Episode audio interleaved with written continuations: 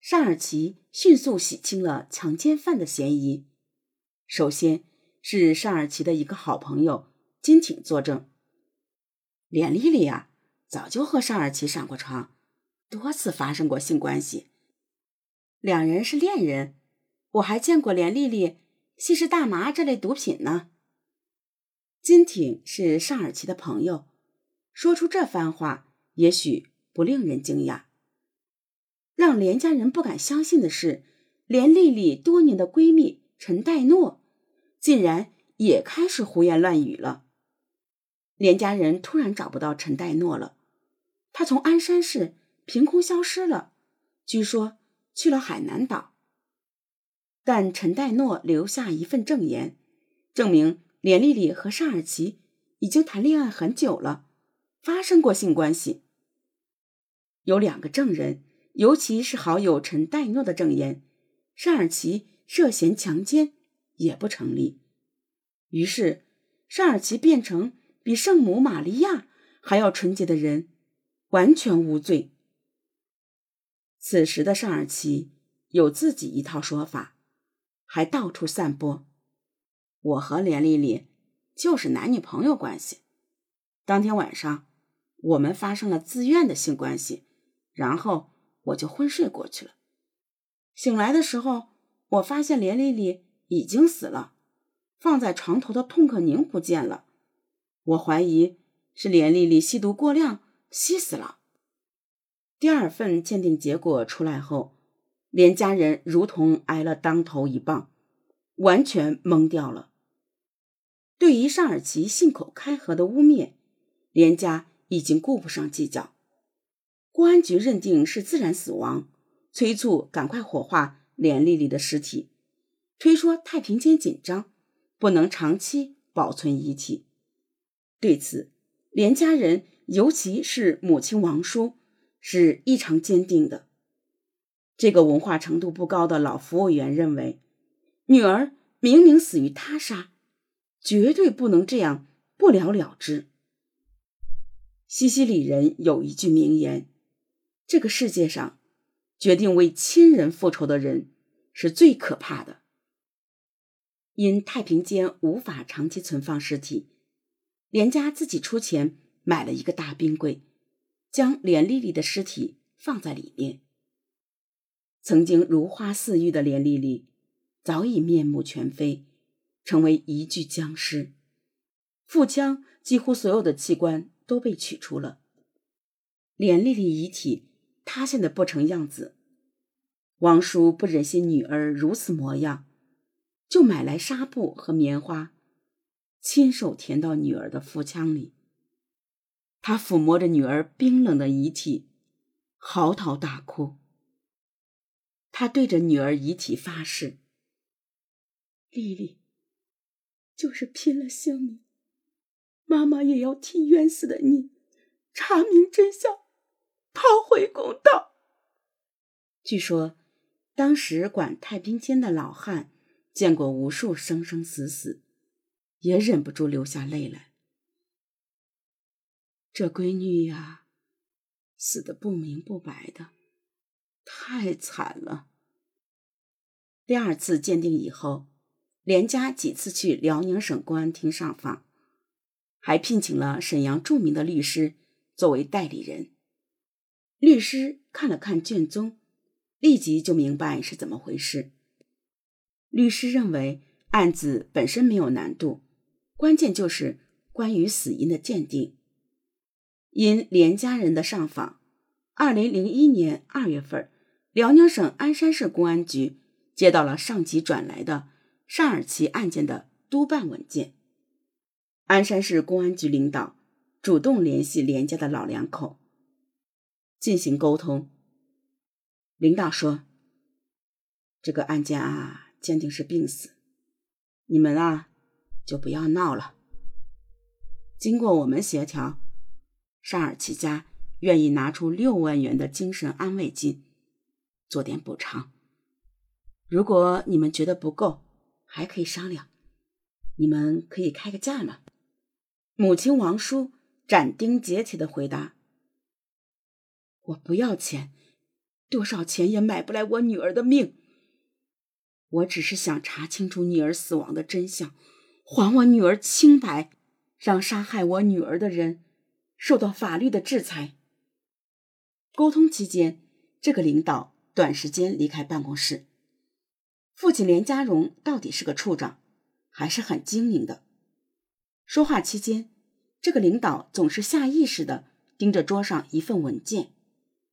趁着领导不在，连家荣偷偷翻开文件，这是一份写给公安部的案件报告，上面竟然写着：案发时，连丽丽和尚尔奇是恋爱关系，两人曾经多次发生性关系，尚尔奇。还给连丽丽买过价值不菲的礼物等等。连家荣顿时明白，这些人呢，同上家是一伙的。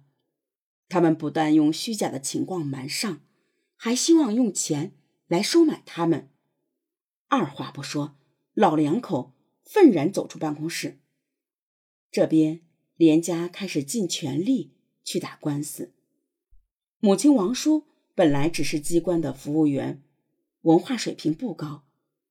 连丽丽被害之前，母亲王叔从没有看过一行同法律有关的文字。为了打官司，母亲王叔买了法医鉴定与侦查诉讼务实、法医学、高级法医学等大量司法鉴定及刑事案件侦查方面的法律书籍，还到法庭实地旁听。法院对案件的审判，学习和积累法律知识。就在鞍山市政法委协调办理案件的时候，连家却又挨了当头一棒。逍遥法外的尚尔奇突然高调举办了自己的豪华婚礼，宴席请了几十桌，鞍山很多干部都去参加。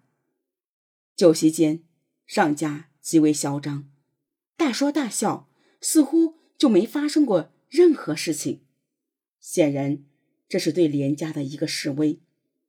上家告诉连家：“我们根本没把你们的告状放在眼里，我们活得很滋润。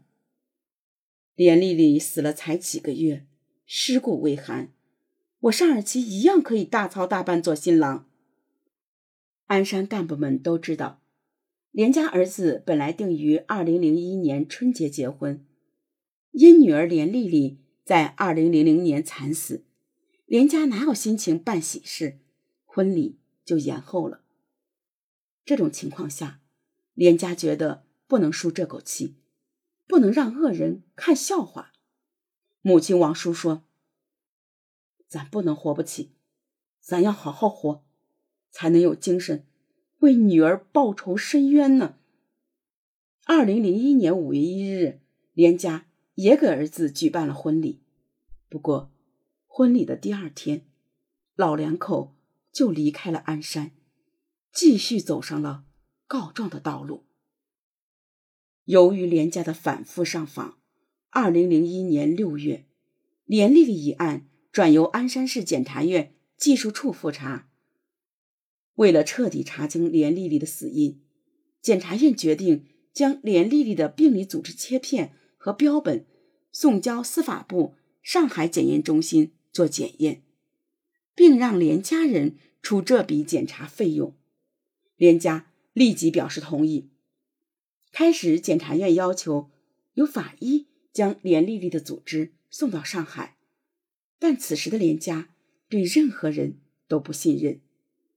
在金钱和关系面前，连丽丽的多年闺蜜陈代诺都能反咬一口，何谈别人？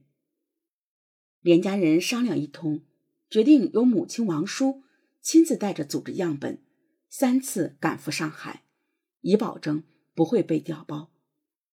当时的报道这样写：每次王叔都把装有女儿病理组织切片和标本的容器。紧紧的抱在怀里，仿佛抱着刚刚出生的女儿，满脸的慈爱与悲哀。那情景让与他同行的法医都不忍看下去，潸然泪下。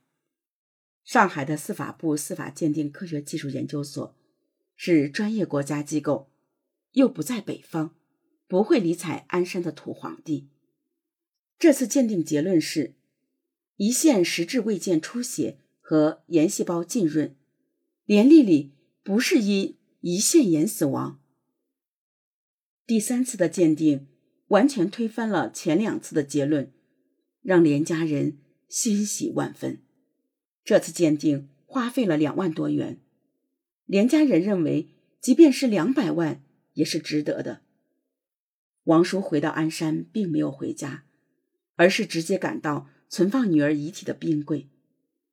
他对女儿的遗体说：“丽丽呀，妈妈终于拿到了。”不是自然死亡的司法鉴定，你的冤情就要昭雪了。于是案件又发回重审，又被鞍山这边挡住了。鞍山方面认为，司法部只是说连丽丽不是胰腺炎死亡，却不能证明是他杀。从六月到九月，案件拖了三个月，毫无进展。